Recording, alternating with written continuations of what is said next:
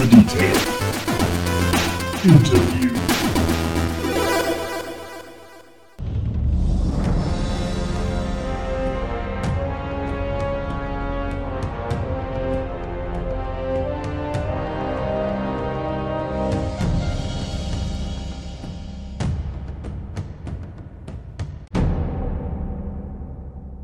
Damit herzlich willkommen beim Down to the Detail Podcast. Heute mit einer außerordentlichen Folge abseits unseres Standardformates. Ich habe heute die großartige Möglichkeit, ein Gründungsmitglied des Computerspielentwicklungsstudios Piranha Bytes zum Interview begrüßen zu dürfen. Freut euch auf eine Stunde Insiderwissen und Anekdoten mit einem Gothic Urgestein. Herzlich willkommen, Tom Putzki. Schönen guten Tag. Tom, mich würde sehr interessieren, welche Laufbahn du hinter dir hast, bevor du als Spieleentwickler zu Greenwood Entertainment gekommen bist. Hm. Schule, Ausbildung, Studium. Wie, wie wird man Spieleentwickler? Äh, durch Zufall zu dem Zeitpunkt. Schlicht und ergreifend durch Zufall. Also, ähm, ja, ich habe Abi gemacht. Ich war 13 Jahre auf der Schule Mhm. im äh, wunderschönen Gelsenkirchen und ähm, bin sozusagen als äh, Schalke-Fan groß geworden.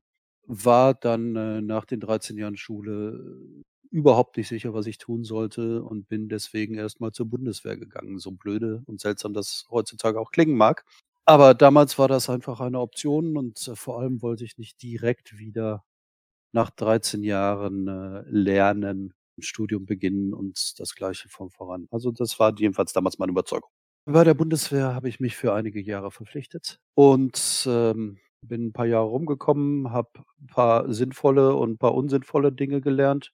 Sinnvolle gehört dazu, äh, einen LKW, egal welcher Größe, durch die Gegend zu fahren. Weniger sinnvolle äh, gehört dazu, aus einem fliegenden Flugzeug zu springen. Ja, es war interessant. Lass es mich so formulieren. Aber was mir später dann durchaus noch genützt hat, ich habe mit äh, gelernt, vor 200 Leuten frei zu sprechen und das ohne große Probleme. Oder, naja, mit 21 bereits Verantwortung für Millionenwerte und 65 Mann zu haben. Und ähm, das hat mir im späteren Leben dann durchaus was genützt. Und Ja. wie bist du denn von der, von der Bundeswehr zum Spieleentwickler gekommen? Über einen kleinen Umweg äh, eines Studiums. Mein Vater hatte eine Druckerei in Essen Mhm. und äh, wollte dann, äh, dass ich die eines Tages übernehme. Also habe ich Druckereitechnik in äh, Wuppertal studiert, was äh, sich eine Weile hingezogen hat. Und als Student war man äh, auch damals äh, finanziell immer ein bisschen klamm. So habe ich dann ähm, nebenbei ein paar Nebenjobs immer wieder gemacht. Äh, einer davon war dann, als ich mich ein bisschen besser auskannte, dass ich äh, PC-Anfängern den Umgang mit Rechnern beigebracht habe. Das fing mit DR-DOS an oder ähm, naja, auf jeden Fall in der Zeit vor Windows noch. Ja, ist ein bisschen vor meiner Zeit. Aha, ja, ja, ja. Und Lotus und all sowas. Und äh, naja, später ging es dann rüber zu Word und Excel und so weiter. Immer ein bisschen Hardware dazu. Lange Rede, kurzer Sinn. Ähm, da habe ich dann ähm, durchaus ein bisschen den Umgang mit Rechnern und äh, einigen Programmen gelernt. Dann äh, gab es mal die Möglichkeit, eine Weiterbildung zu machen, nämlich äh, zu einem sogenannten Mediendesigner. Mediendesigner zur damaligen Zeit hieß was anderes, als es heute heißt. Äh, Das hieß so ungefähr, Mensch, Sie können dann ganz toll einen Otto oder Neckermann-Katalog auf eine CD-ROM bringen. Das kannten Sie als Mediendesigner. Zur Ausbildung bei diesem Mediendesigner gehörte neben äh, anderen Fächern oder dazu gehörten viele Fächer, in denen ich selbst unterrichtete. Also sowas wie Hardware, Betriebssystem, Word, Excel und so weiter und so weiter. Also die ganzen Grundfunktionalitäten. Und das hatte ich ja schon erzählt, das, das brachte ich anderen Menschen schon selber bei. Also habe ich meinem Ausbilder glaubhaft versichern können, dass ich das beherrsche und habe mich deswegen auf ein paar dezidierte Fächer aus dem Programm konzentrieren können. Und der Kollege hat das mitgemacht. Und dafür bin ich ihm heute noch sehr dankbar. Ich habe mich also konzentriert auf äh, Grafik und Video und auch das erste 3D-Modeling-Programm. Mhm. Und das war dann äh, zu dem Zeitpunkt 3D Studio Release 4. Also 3D Max gab es noch nicht. Und das Videoschnittprogramm war Premiere und dann habe ich noch ein bisschen Corel Draw und ein bisschen die ersten Photoshop-Funktionalitäten. Darauf habe ich mich gestürzt. Oh.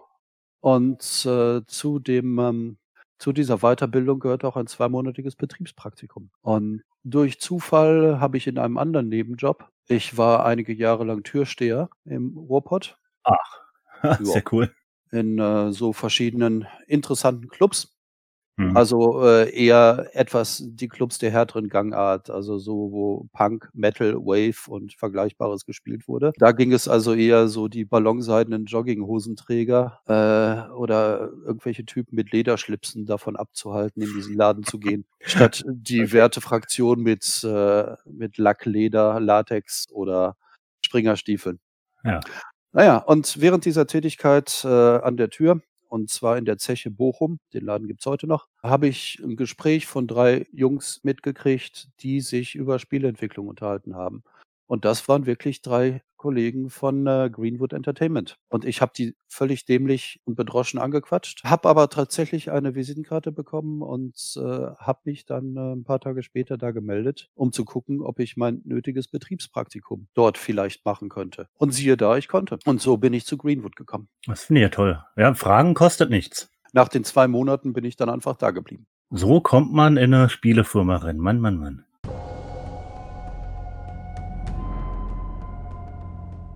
Welche PC-Spiele haben dich in deiner Kindheit beziehungsweise Jugend am meisten beeinflusst beziehungsweise gefesselt und welche Eindrücke daraus sind eventuell auch in die Ideenfindung und Entwicklung von Gothic geflossen? Also PC-Spiele in meiner Kindheit und meiner Jugend, äh, das wird ein bisschen schwierig. Ne? Da gab's nicht so viele. Also ich habe 1983 Abi gemacht und äh, das, was ich mit Spielen zu dem Zeitpunkt zu tun hatte, spielte sich, oder sagen wir es so, ich spiele seit 1974. Da habe ich das erste Mal Geld für Spielen ausgegeben. Mhm. Und zwar hatte äh, das Schwimmbad, das Hallenbad, neben unserem Schulhof, in dem wir auch Schulschwimmen hatten, hatte in der Eingangshalle einen Pong-Automaten stehen. Und den habe ich mit Geld gefüttert. Und seitdem spiele ich, könnte man sagen. Also sehr klassische Anfänge. Ich habe mit Pong angefangen. Mann, Mann, Mann. Und äh, Freistunden später, also als man in der Oberstufe war und sich dann in Freistunden in der Stadt rumtrieb, da gab es eine Spielhalle, da also klassische Spielhalle mit Arcade-Maschinen und diesen äh, Geldspielgeräten, wo die alten Leutchen dran saßen. Mhm. Natürlich war man noch keine 18, aber die Dame, die dort hauptsächlich Aufsicht hatte, hat sämtliche Augen zugedrückt. und äh, so gab es, wenn es Freistunden gab, immer ein Rennen, wer als erster diese Spielhalle und den jeweiligen Favoritenautomaten erreichte mhm. und seine Mark da reinschmiss, weil äh, das waren dann äh, Spiele, in denen waren wir mit der Zeit so gut.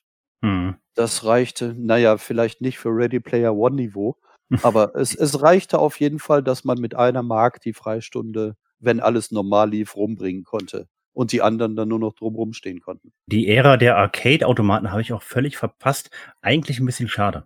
Ja, es ist schon ein bisschen schade. Meine Favoriten damals äh, und Automaten, an denen ich richtig gut war, waren Donkey Kong und Crazy Kong.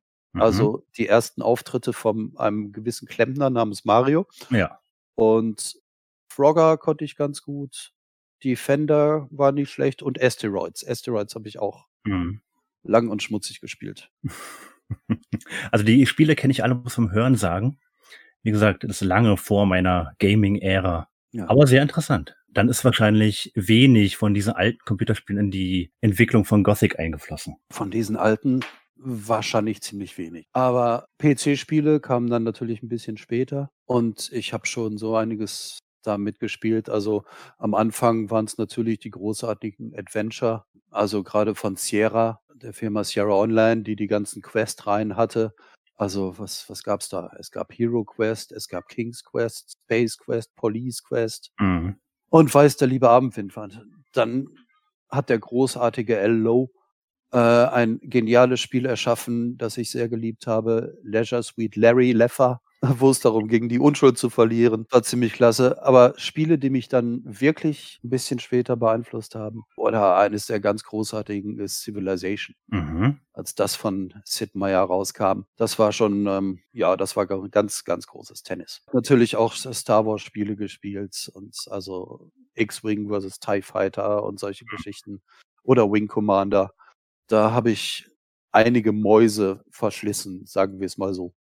Ach, das war schon Maus-Ära. Ich dachte eher Ja, Joystick. ich habe mit der Maus gespielt und zwar, äh, recht bequem, weil ich habe mir damals meinen PC an an den Fernseher als Ausgabegerät angeschlossen Ach, und, okay. äh, hatte keine Spielekonsole, aber, äh, habe das mit dem PC so hingedeichselt und, äh, saß dann aufm Sofa und, äh, hatte ein ein, äh, äh, DIN A3 großes Zeichenbrett aufm Schoß. Mhm. Also so 'n Teil, wo wo man als Grafiker mitarbeitet. Also, äh, jetzt wirklich als Grafiker ohne PC. Ja, so 'n Kunststoffbrett, in dem man, äh, Blatt einklemmen konnte und wo, äh, Maßeinheiten äh, dran waren und verschiebbare Lineale und jada, jada, jada. So, Mhm. und das Ding hatte ich aufm Schoß und darauf bin ich dann mit der Maus rumgerollt. Und zwar heftig und mächtig. Mhm. Und dementsprechend, äh, gab das dann natürlich äh, die damaligen Mäuse waren ja alle noch mit den Trackbällen ausgestattet, äh, und die sind dann irgendwann alle den Bach runtergegangen.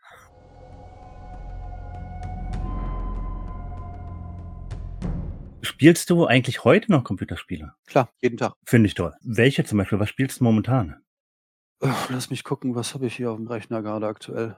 Also, ich habe natürlich, äh, 1, 2 Produkte von Wargaming. Also, ich bin 'n begeisterter World of Tanks Spieler. Ja, das habe ich im Vorfeld mitbekommen. Ja, und habe da so 17.500 Battles, so was um den Dreh. Was ich noch spiele aktuell ist, äh, Endzone, Iron Harvest. Mhm. Ich gucke immer mal wieder in, äh, Kingdom Come: Deliverance rein und, äh, na ja, ja, immer mal wieder irgendwelche Strategietitel oder so was. Im Mhm. Augenblick habe ich aufm Rechner Total War Shogun 2 und, ähm, Fantasy General 2.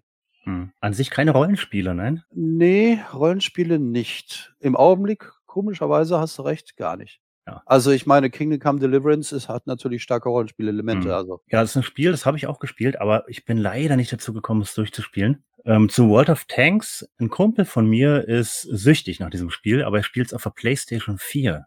Mhm. Mir ist ehrlich gesagt gar nicht klar, wie er das schafft, mit dem Controller so genau zu zielen, aber er schafft's. Ähm, ja, das ist 'ne ist halt 'n anderes Spiel als das PC-Spiel. Das ist nicht einfach nur 'n Port gewesen, sondern, äh, es wurde von Grund auf, äh, für die Konsolen, also die PlayStation und die Xbox-Reihe, äh, wurde es neu entwickelt. Und da wurde natürlich auch entsprechend, äh, alles dafür getan, dass das unterschiedliche Spielerlebnis, was du einfach hast ich meine, wenn ich PC spiele, dann sitze ich in der Regel irgendwo zwischen 30 und 50 Zentimeter vor meinem Monitor und habe die Hände sehr nah dran. Mhm. Und, äh, wenn ich Konsole spiele, dann bin ich mindestens 2, 3 Meter von meinem Monitor weg und, äh, liege bequem auf der Couch oder im Sessel oder so was. Und deswegen brauchst du einfach 'n anderes System, 'n anderes User Interface, andere Eingabemöglichkeiten und das ist, äh, komplett berücksichtigt worden bei der Entwicklung der Konsolenversion von äh, von World of Tanks. Okay, das erklärt einiges.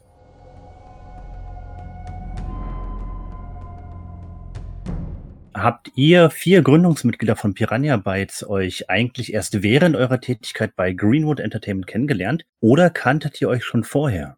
Also, soweit ich das im also, was mich betrifft, ich habe die Kollegen, die waren alle 3 schon da, als ich zu Greenwood kam. Ah, okay. Also, ich kann einfach nur sagen, dass ich sie da kennengelernt habe. Mhm. Ob sie sich jetzt selber untereinander ich glaube nicht, sie kamen auch aus verschiedenen Ecken. Also, Mike kam aus'm Münsterland, Mhm. Alex kam aus Koblenz und Stefan habe ich grade wirklich nicht mehr aufm Schirm, wo der eigentlich ursprünglich herkam. Mhm.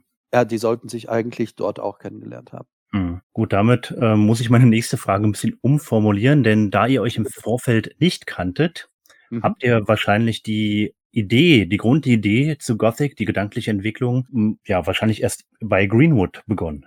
Ja, könnte man so sagen. Mhm. Ja. Und, äh, zu der Grundidee trugen natürlich auch die Mad Scientists bei. Das sind die 3 externen Programmierer, die die Gothic Engine, die Zengen geschrieben haben. Mhm. Das waren, äh, Dieter, Bert und Ulf. Und, äh, die waren ebenfalls, äh, in die Grundidee stark involviert. Mhm. Ich glaube, wenn ich das richtig im Kopf habe, hat Bert später sogar den Namensvorschlag von Gothic selber gemacht und, äh, ja, so was in der Ah, sehr interessant dass ja. ähm, die Entwicklung der Engine geoutsourced wurde. Da hat mich vorhin erst Podcast-Kollege Marius drüber informiert. Das war mir gar nicht bewusst. Bei Greenwood äh, gab es nicht die Fähigkeit, eine, also auch nicht die Kapazität und nicht mhm. die Leute, um eine eigene Engine zu entwickeln. Mhm. Und die Mad Scientists sind mit so einer Engine-Demo an äh, Greenwood damals rangetreten und äh, ja. Na, ich kenne äh, Videos von den frühen Versionen von Gothic. Ich, ich, mich würde sehr interessieren, wie das, wie das funktioniert hat. Wie entwickelt denn, wie entwickelt man denn von Grund auf eine Engine für so, für so ein Spiel? Das Einzige, was ich dazu sagen kann, ist, äh, weil ich militanter Nicht-Programmierer bin.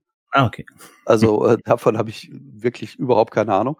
Ähm, das Einzige, was ich dazu sagen kann, ist mit großer Mühe und großen Schwierigkeiten. Ja, das glaube ich gerne. So entwickelt man eine Engine.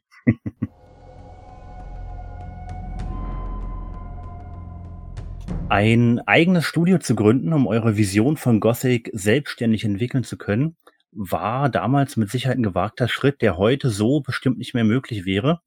Wie ist denn das damals abgelaufen? Hattet ihr genug Eigenkapital oder wart ihr völlig unabhängig? Hattet ihr externe Geldgeber? Wie hat das funktioniert? Ähm, da gibt's eine kleine Vorgeschichte zu. Greenwood Entertainment wurde 1996 von einem äh, größeren europäischen Publisher, der Funsoft-Gruppe. Da gehörten so Firmen, also wirklich äh, das legendäre Who is Who der ganz frühen deutschen Spielelandschaft äh, gehörte dazu.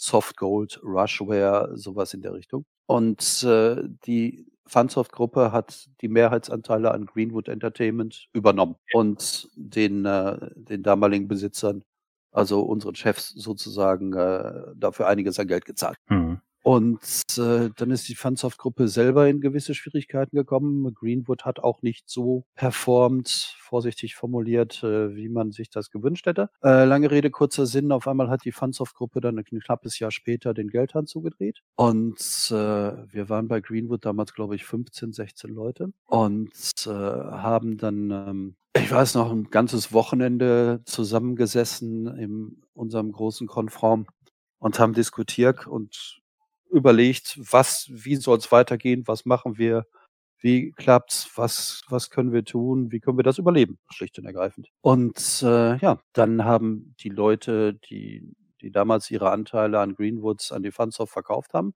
haben ihr Geld zusammengekratzt und haben ein Management-Buyout aus der Funsoft-Gruppe gemacht, äh, mit allerdings gewissen rechtlichen Auflagen.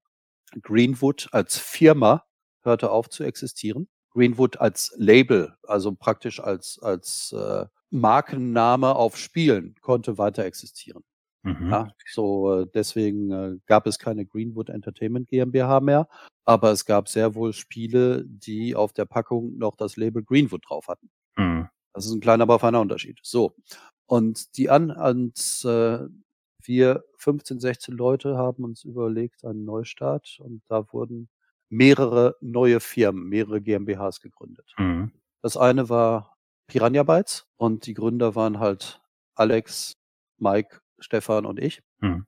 Andere Firmen waren, die gegründet wurden, waren eine Better Day Communications, die sich mit Online-Geschichten, und das war es ja, wie gesagt, 97, also mhm. Online-Games, äh, das einzige äh, nennenswerte Online-Game, was es damals schon gab, äh, war Ultima Online.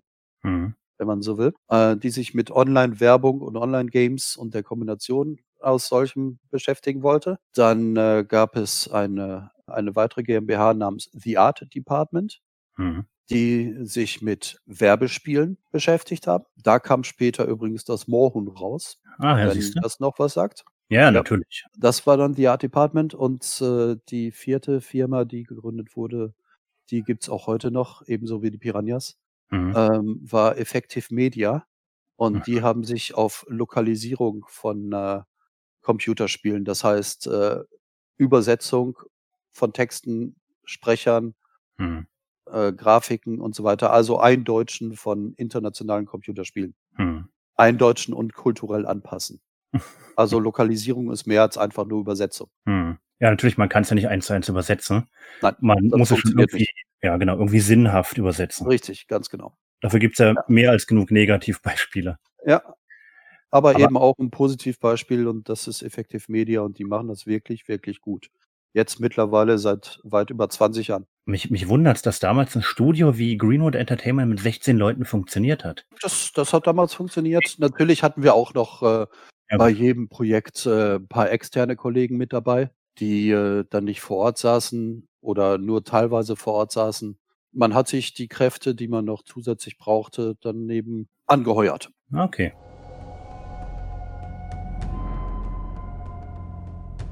Tom, du warst bei Piranha Bytes unter anderem Marketing Director, Mhm. hast aber im Vorfeld erzählt, vor unserem Interview, dass Mhm. du im Studio viele Rollen gespielt hast und viele unterschiedliche Aufgaben übernommen hast.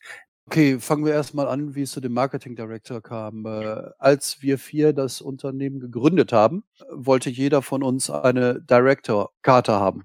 Okay. So, und, äh, dann gab es halt für Stefan den Managing Director, für, äh, Alex den Creative Director, für Mike den Art Director und ich habe wirklich und ernsthaft überlegt, äh, was für nette Direktoren gibt's noch? Und bin dann auf diesen Marketing Director gekommen und dachte: „Ja gut, irgendwer muss ja auch mal dafür sorgen, dass wir 'n bisschen bekannter werden.“ Und deswegen gab es diesen Marketing Director bei mir drauf. So ist das abgelaufen. Also, jeder hat sich im Grunde selber Ja. seinen Director gesucht. Also, ich war der stellvertretende Geschäftsführer. Mhm. Ich war oder habe dann später diese Rolle des Marketingdirektors auch mit Leben gefüllt. Äh, natürlich war ich für die Kommunikation dann später verantwortlich. Mhm.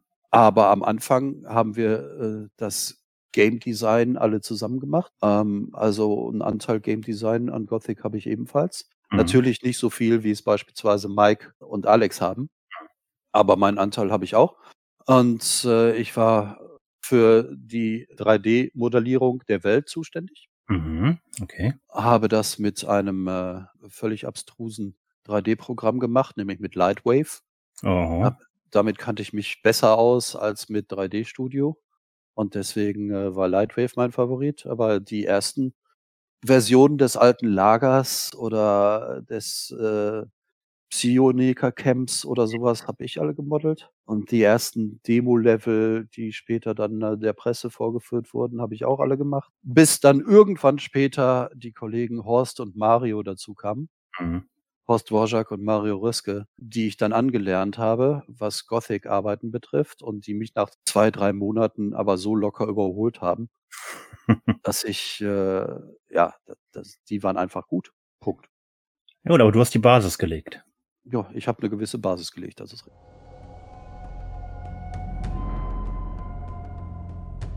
Tom, ich habe im Laufe der Berichterstattung über den Entwicklungszustand zu Gothic immer wieder Promofotos von euch gesehen in dunkler, mittelalterlicher Kluft. Wart ihr damals davon begeistert? Habt ihr schon dieses dieses Gothic-Mittelalter-Feeling in eurer Firma gelebt bei Piranha Bytes? Na ja, natürlich. Also, in 'ner gewissen Weise auf jeden Fall. Ähm, also, ich habe es vorhin mal kurz erzählt. Äh, ich war in Diskotheken unterwegs, Mhm. äh, wo, äh, dunkle Kleidung eher zur Tagesordnung gehörte. Mhm. Ähm, das war einfach so völlig normal und, äh, völlig natürlich. Aber ich war genauso beispielsweise, ähm, begeisterter Rollenspieler. Mhm. Und, äh, das war eben schlicht und ergreifend, äh, teilweise 'ne Klamotte, die man immer wieder gerne angezogen hat. Also Ja, ich habe, äh, in 'ner in 'ner Recherche vorher leider die alten Fotos nicht mehr gefunden in meinen alten PC-Zeitschriften. Aber ich hatte damals auch 'n schwarzen Ledermantel und schwarze Stiefel. Ich habe das auch gelebt. Und ich fand das toll damals, dass das Mhm. von euch auch so rüberkam. Das ist absolut richtig. Ach, jetzt habe ich auch noch 'n Lab-Foto gefunden. Ja, das war auf einem Mittelaltermarkt Mhm. in Gelsenkirchen. Und das hier ist jetzt, äh, so in vollem LARP-Outfit. LARP ist, äh, Live Adventure Role Playing Game, also mit einem Latexschwert durch 'n Wald laufen und Orks verdreschen. Coole Rüstung, muss ich sagen. Jo, selbst gemacht. Und Das Schwert steht hier heute noch bei mir im Büro. Ja, sehr, sehr schick.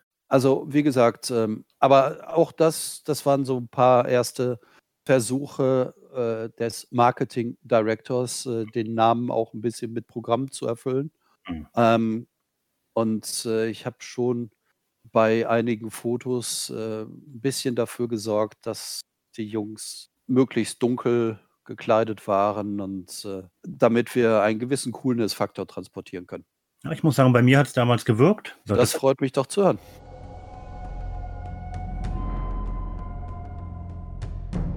Das heißt, äh, die Entscheidung für euer, euer Setting, euer Gothic-Setting im eher europäisch angehauchten Dark Fantasy war eine ganz klare und bewusste Entscheidung.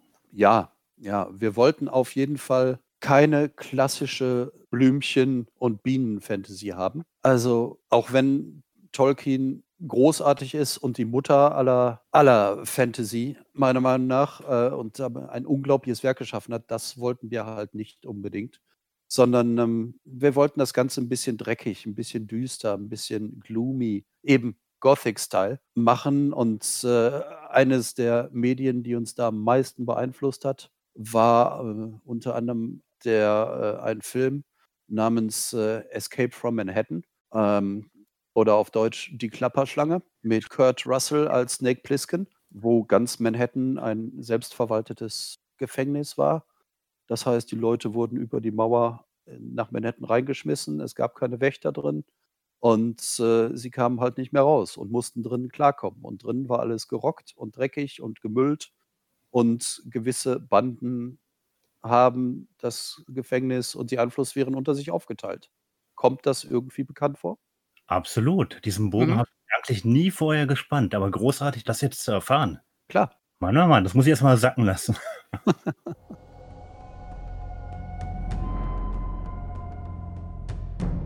Die Ausarbeitung und der Feinschliff am Grundkonzept fand ja dann natürlich bei Piranha Bytes statt und mhm. Ein bisschen was zur grundlegenden Idee hast du ja schon gesagt, aber mich würden da noch ein paar mehr Details interessieren. Zum Beispiel die Bruderschaft des Schläfers. Wer ist denn auf die Idee gekommen, diese joint-rauchende Sekte einzuführen? Wer hat sich den Schläfer als, als Gottheit beziehungsweise als Dämon ausgedacht? So Details, wie seid ihr auf diese Barriere an sich gekommen?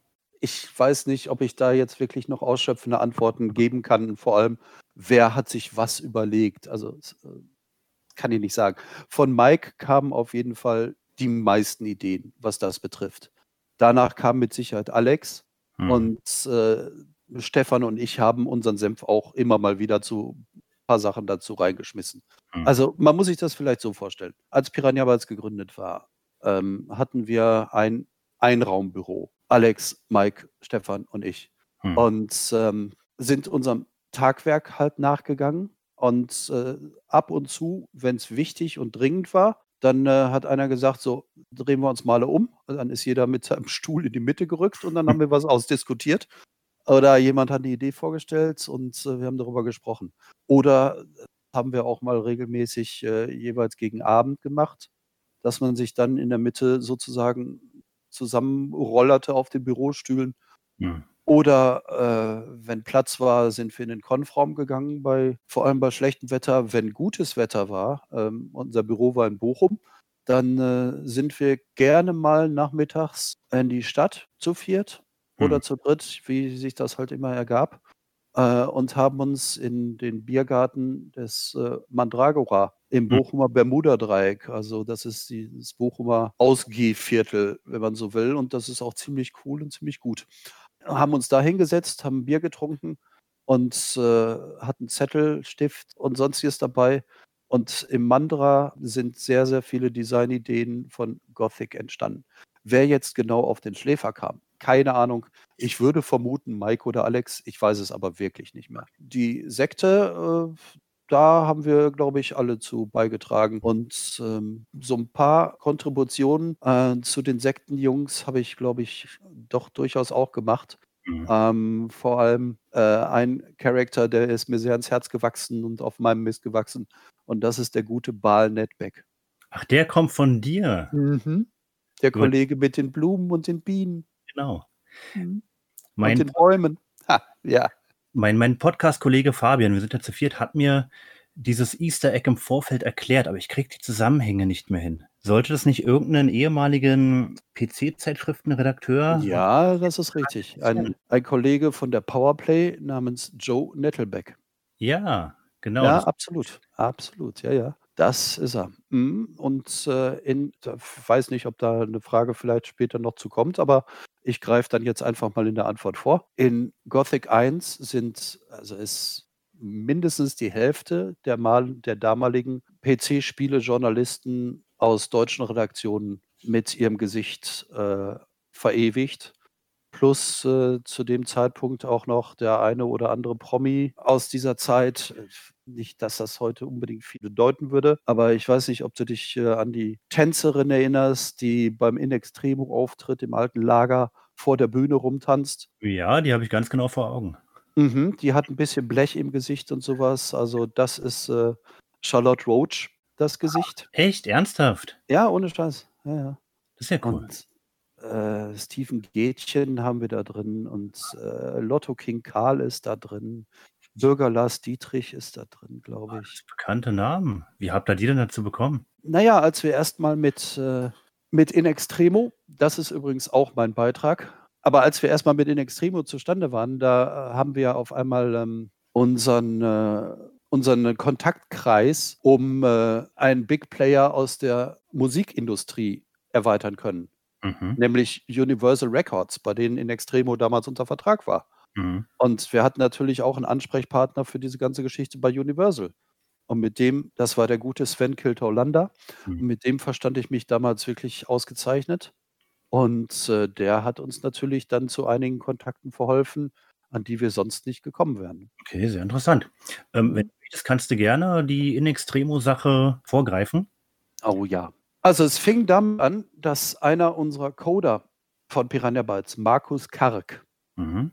mit einer selbstgebrannten CD zu mir ins Büro kam und meinte, das musst du dir mal anhören. Oh.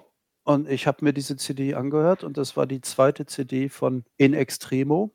Das mhm. war Weckt die Toten. Und äh, ich habe mir das komplett durchgehört, war begeistert, aber das eine oder andere Lied kannte ich sogar oder hatte schon mal gehört. So auf Mittelaltermärkten oder bei Rollenspielabenden oder sowas. Irgendwo ist mir da schon mal was äh, durch die Gegend gekommen. Auf jeden Fall fand ich das ziemlich großartig und äh, habe da mal ein bisschen recherchiert online und äh, mir alles über In Extremo angeschaut und angelesen. Fand die, fand die einfach ziemlich klasse mhm. und perfekt passend für unser Gothic. Und das hat auch perfekt gepasst. Ich kannte die Band vorher gar nicht. Ich habe sie dann erst durch Gothic kennengelernt. Mhm. War vorher eher ein großer Rammstein-Fan. Aber ich, auch, auch die Musikauswahl. Wer hat denn dieses Lied ausgewählt? Herr Manneling. Mannelich. Das hat uns in Extremo selber gegeben. Ah, ja. Vor allem brauchten wir äh, ein Lied mit einer Akustikversion.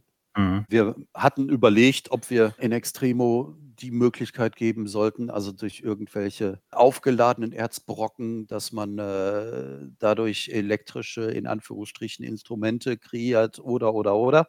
Mhm. Aber wir haben gedacht, nee, lass doch mal. Die Jungs haben alle, sind alle in der Lage, ein akustisches Instrument mhm. zu bedienen und so kriegen wir es auch hin. Und so haben wir halt diesen Song Herr Mannelich in einer Akustikversion bekommen. Und das war dann schon ziemlich gut so.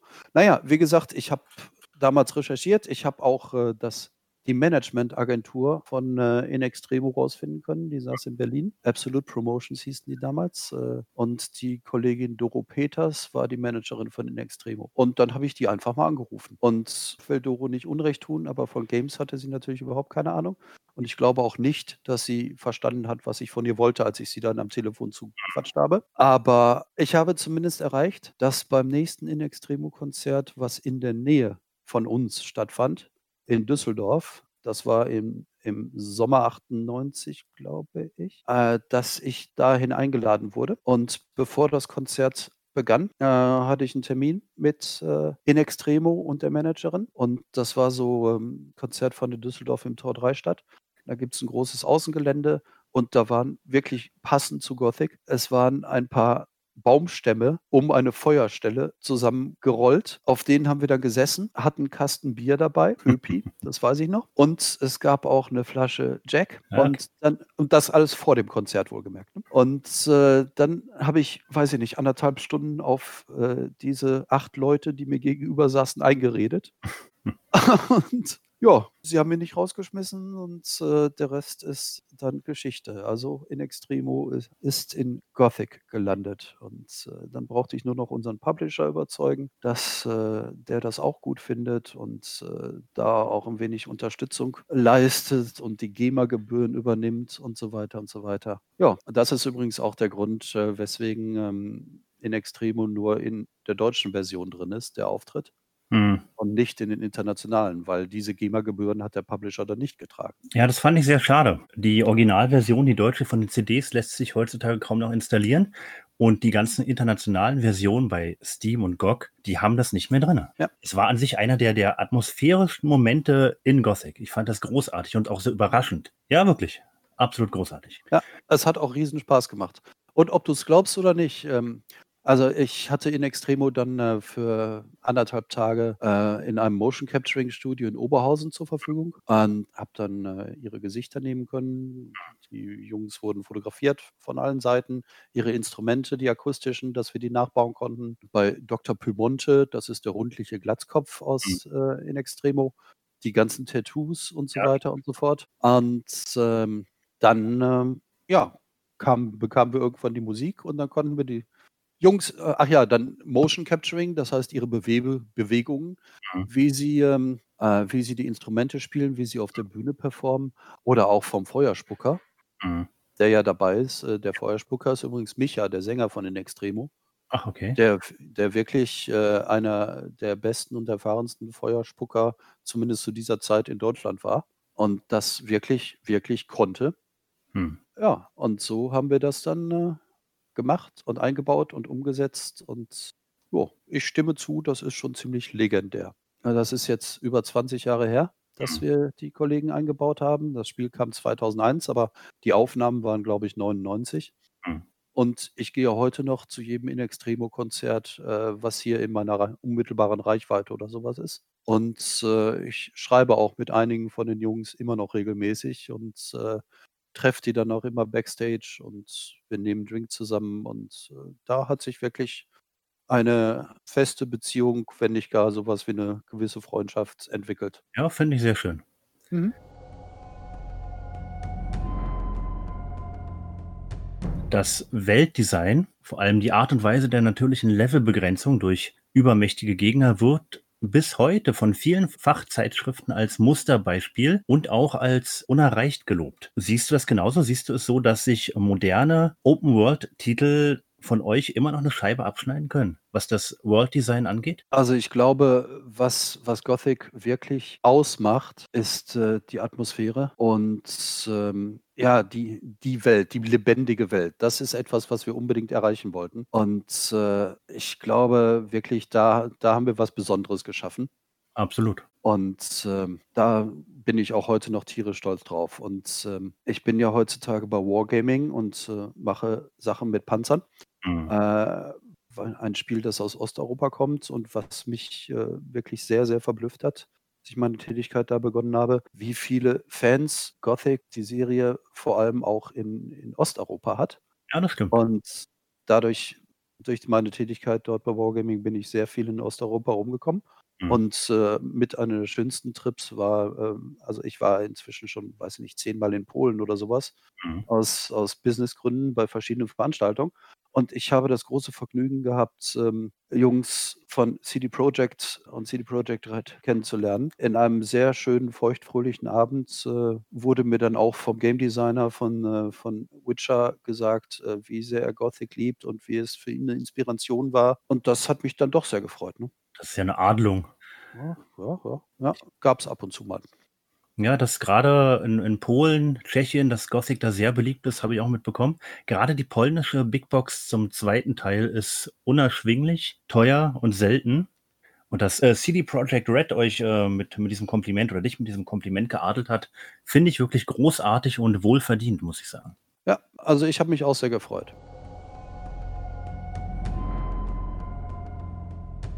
Ihr habt mit Gothic, und da werden mir wahrscheinlich viele Fans zustimmen, revolutionäre Gameplay und Immersionsmechaniken eingeführt, wie zum Beispiel die Tagesabläufe der NPCs, Mhm. die indirekte Kommunikation, diese schon geradezu kultige Phrasendrescherei der NPCs untereinander oder Mechaniken wie, dass NPCs auf gezogene Waffen des Spielers beziehungsweise das Betreten ihres privaten Bereichs allergisch reagieren. Oder auch die Tatsache, dass menschliche Gegner uns nicht generell töten, sondern oft nur niederschlagen und ausrauben.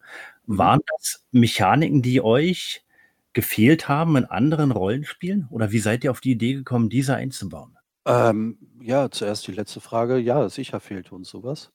Aber das Ganze hatte natürlich auch äh, glasklare Überlegungen. Damals war es äh, mit der Altersfreigabe von Spielen noch ein bisschen heftiger und äh, die damalige Bundesprüfstelle zum Schutz vor jugendgefährdenden Schriften, heute äh, Medien, war damals noch ganz anders unterwegs und viel krasser.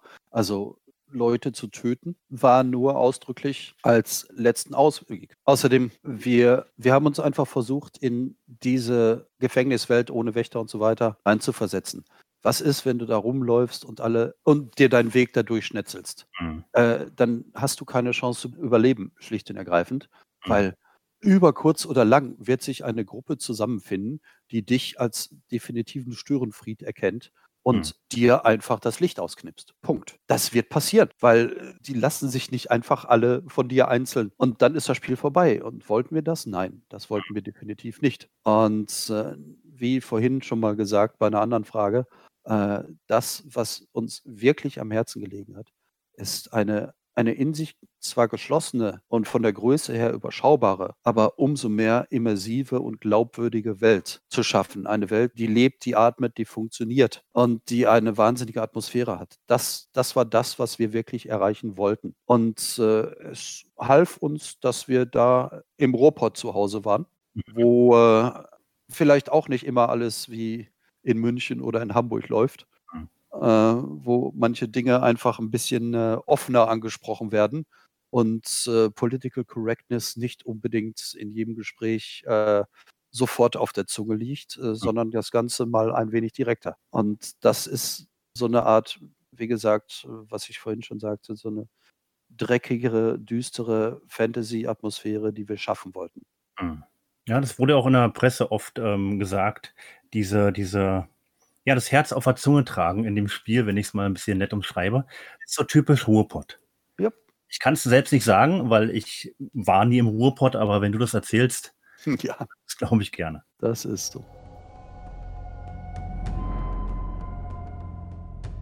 Im Vergleich zu den frühen Versionen, die der Presse von Gothic präsentiert wurden, fehlten in der finalen Version viele Dinge, beziehungsweise wurden ja noch in letzter Minute abgeändert, wie zum Beispiel die Farbe der Schattenrüstung, die dann in der finalen Version rot war statt ähm, blau. Die Ausweichrolle war weg, der Auswahlring für die Zauber und ein Feature, das ich persönlich sehr vermisse, und zwar, dass die riesigen Trolle mit Goblins nach uns geschmissen haben. Welche Features wurden denn noch abgeändert, beziehungsweise welche hättest du gern drin behalten?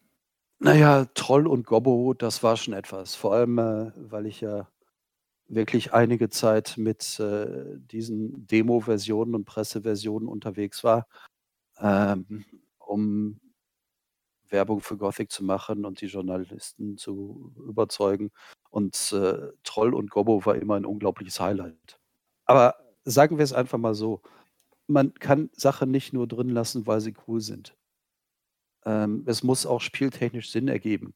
Und so viel Trolle gibt es ja nicht im Spiel. Und äh, so eine Geschichte einfach nur drin zu lassen oder, oder einfach nur einzubauen, weil es für eine Geschichte cool ist, mhm. das ist ein Aufwand, der ist einfach jenseits von Gut und Böse. Damit reißt du viele Baustellen auf mhm. und äh, du brauchst spezielle Locations dafür, damit das auch funktioniert und so weiter und so weiter. Also sagen wir es einfach mal so, der Aufwand wäre in keinem Verhältnis äh, zum Nutzen später beim fertigen Spiel gewesen.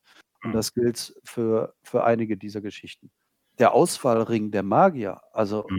das ist eine, eine gute Frage. Ich, ganz ehrlich, ich weiß es nicht mehr. Aber ich weiß, dass ich, also man muss dazu sagen, äh, ich spiele, äh, ich habe zwar aktuell kein richtiges Rollenspiel auf dem Rechner, aber ich habe schon äh, von Ultima-Tagen an bis in die heutige Zeit äh, so sehr, sehr viele Rollenspiele gespielt. Und äh, auch als äh, die ersten MMORPGs rauskamen, ähm, habe ich eigentlich äh, immer irgendwo einen Charakter in einem MMO gehabt. Und meine Charakter sind in der Regel Tanks. Äh, heißt Schild und Schwert oder Schild und Axt. Mhm. Und dann schauen wir mal. Ich spiele eigentlich keine Magier. Ich weiß aber noch, dass ich bei den Demos, die ich mit dem Magier für Gothic gemacht habe, mit diesem Ausfallring prima klarkam und völlig begeistert davon war. Also warum der jetzt wirklich eigentlich verschwunden ist, keine Ahnung. Das ist eine Frage, die man vielleicht mal Mike stellen muss. Ich Ich fand weiß den visuell sehr interessant. Ja, ich ich auch. Und und er ließ sich super gut bedienen. Er Mhm. war wirklich, wirklich cool. Aber ich muss, äh, dazu sagen, WoW habe ich auch Ewigkeiten gespielt, war geradezu süchtig und ich war auch immer Tank. Aber die ganz frühen Zeiten des MMOs, die habe ich nicht miterlebt. So Sachen wie wie Ultima Online oder Meri Meridian 59. Ich habe mit Meridian 59 angefangen. Ja. Das war mein erstes. Aber nur, weiß ich nicht, 2, 3 Monate Mhm. und dann kam Gott sei Dank Ultima Online und da bin ich 3,5 Jahre geblieben und, äh, das Nächste, was ich dann richtig gesuchtet habe, war Dark Age of Camelot. Mhm. Vor allem im PvP Mhm. oder wie es dort hieß, RVR, Realm versus Realm. Bis heute maßstabsetzend und unerreicht. Das war wirklich, wirklich großartig. Na ja, und dann WoW natürlich und noch einiges anderes. Hast du EverQuest gespielt? Ich habe EverQuest angespielt, um es mir anzugucken. Es war aber nie meins. Aber es war natürlich das erste richtig, äh, 3D Mhm. und das das war schon 'n großes Tennis. Da kam kam für mich kurz danach Dark Age of Camelot und, äh, vorher bin ich halt bei Ultima geblieben.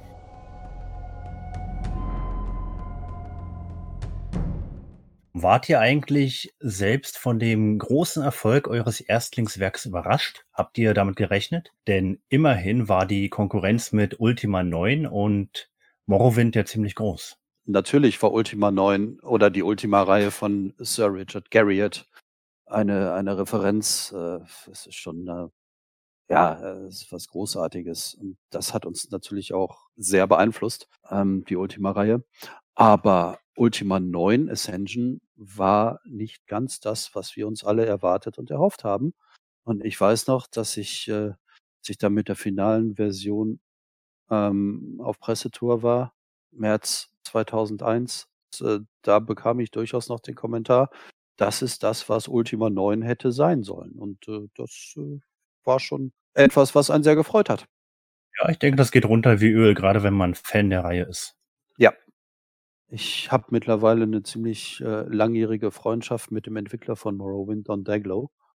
Und, ähm, wir haben uns lange und oft darüber ausgetauscht und ein großartiges Spiel, schlicht und ergreifend. Aber wir haben eben was Spezielles geschaffen. Mhm. Und, äh, das sieht Don beispielsweise ebenfalls so. Und ja, wir waren natürlich irgendwo, als sich unsere Entwicklungszeit immer länger hinzog wir wussten, wir haben was Besonderes hin äh, aber dass es dann so groß werden würde, ne, das damit haben wir nicht gerechnet. Also, vor allem haben wir nicht damit gerechnet, bevor ich nicht das erste Mal auf Pressetour war. Das war, Mhm. glaube ich, im Sommer 98 und das erste Mal eben unsere Ideen versucht habe, an Profis, sprich Spielejournalisten zu verkaufen Mhm. und die dann wirklich begeistert waren und darüber auch noch geschrieben haben. Mhm. Das fanden wir sehr bemerkenswert. Ja, das glaube ich. Ab da wussten wir: „Okay, wir haben was wirklich Gutes in der Pipeline.“ Und das bis heute. Der Ruf von Gothic ist ja bis heute, ich würde mal sagen, grade in Deutschland fast schon legendär. Auch der Ruf von Piranha Bytes, ja, großartig. Mhm. Wenn du eine Sache an Gothic heute noch nachträglich ändern könntest, Mhm. welche wäre das? Das ist ganz einfach. Das haben wir in einer der ersten Fragen angeschnitten. Äh, nie wieder ein Spiel und gleichzeitig die Engine entwickeln. Okay. Nie wieder. Never ever. Vielleicht noch 'ne zweite Sache. Äh, Ja. etwas früher auf die Idee kommen, dass es vielleicht doch keine so gute Idee ist, wenn der ganze Rest der Welt sich mittlerweile seit, äh, Lara Croft und anderen Third-Person 3D-Spielen an eine Steuerung mit Tastatur und Maus gewöhnt hat, Mhm. nicht bis wenige Monate vor Release selber der Überzeugung, äh, zu sein, dass das auch ohne Maus geht. Das äh, sollte man vielleicht auch noch ändern. Ja, ich weiß, das wurde damals kritisiert, aber ich bin bis heute der Meinung, dass sich Gothic 1 nur mit der Tastatur hervorragend steuert. Dafür wurde es geschaffen. Ich finde das toll. Man kann mal in Ruhe mit nur einer Hand spielen. Einfach an der Tastatur, Hand mhm. weg von der Maus. Keine Ahnung, kann ja. was trinken nebenbei. Also ich, ich, für mich ist das oder war es nie ein Kritikpunkt, dass die Maussteuerung eventuell nie drin gewesen wäre. Ich weiß, ihr habt es natürlich nachträglich reingemacht, aber ich fand das auch so gut. Ja, das freut uns. Äh, aber sagen wir es einfach mal so, die Realität hat uns da einfach überholt. Ne? Mhm. Du musst einfach gewisse Standards anbieten. Ja, ich meine, du, du kannst heute auch kein Strategiespiel entwickeln, Mhm. wo du nicht mit der Maus über mehrere Einheiten ziehen kannst und die sind alle gleichzeitig ausgewählt. Ja, das, das ist einfach ein Standard und der muss.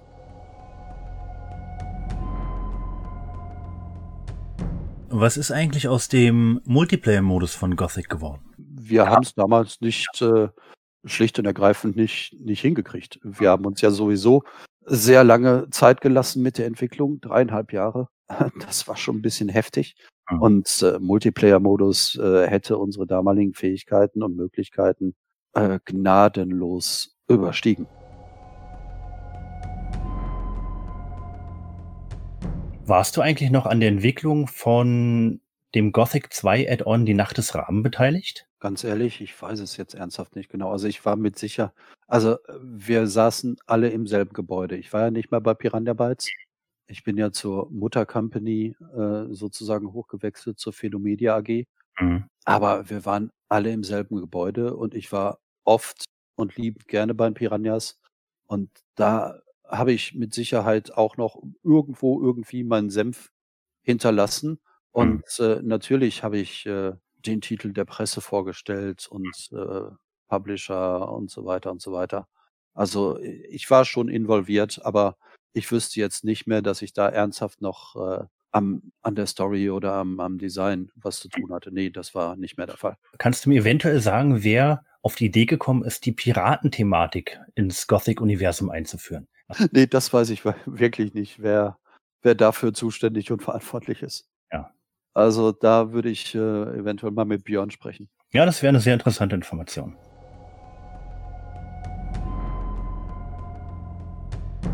Du sagtest gerade, du bist ausgestiegen 2002. Wie kam es eigentlich dazu, dass du gewechselt hast? Weil wir einfach, ähm, also wir haben ähm, Piranha Bytes dann an unsere Muttercompany verkauft, an die Phenomedia, unsere Anteile an Piranha Bytes und haben dafür äh, Phenomedia-Anteile erhalten. Das mhm. gleiche haben die anderen frisch gegründeten, damals 97 frisch gegründeten Firmen gemacht was wir vorhin schon hatten, Effective Media, Art Department, Better Day und so weiter und so weiter. Ähm, und um dann inmitten des neuen Markthypes an die Börse zu gehen mit der Phenomedia, eine Aktiengesellschaft zu werden. Mhm. Und diese Aktiengesellschaft brauchte auch einen Marketingleiter, äh, der sie an die Börse bringt. Und äh, das wurde da nicht. Ah, okay. Und äh, ja, also es gab spannende andere große Aufgaben.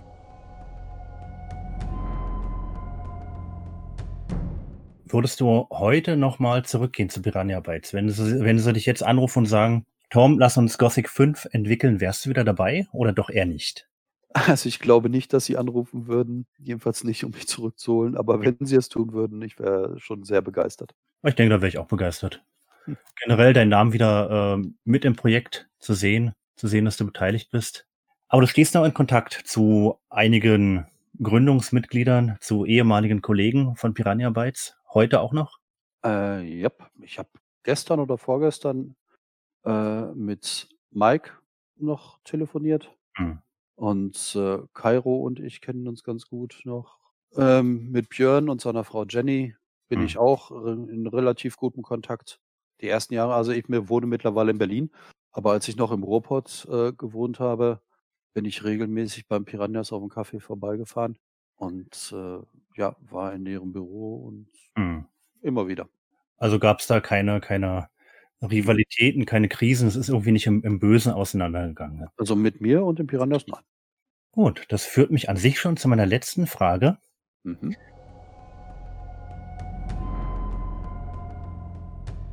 Wer ist eigentlich auf die Idee gekommen, einen Gothic-Comic zu produzieren? Und viel wichtiger, hast du eventuell noch ein paar davon rumliegen?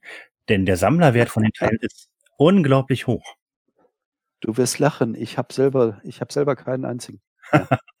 ja, ich lache. Ich weiß, dass ich äh, damals noch im Büro der Phänomedia hatte ich eine ganze Kiste davon. Mhm.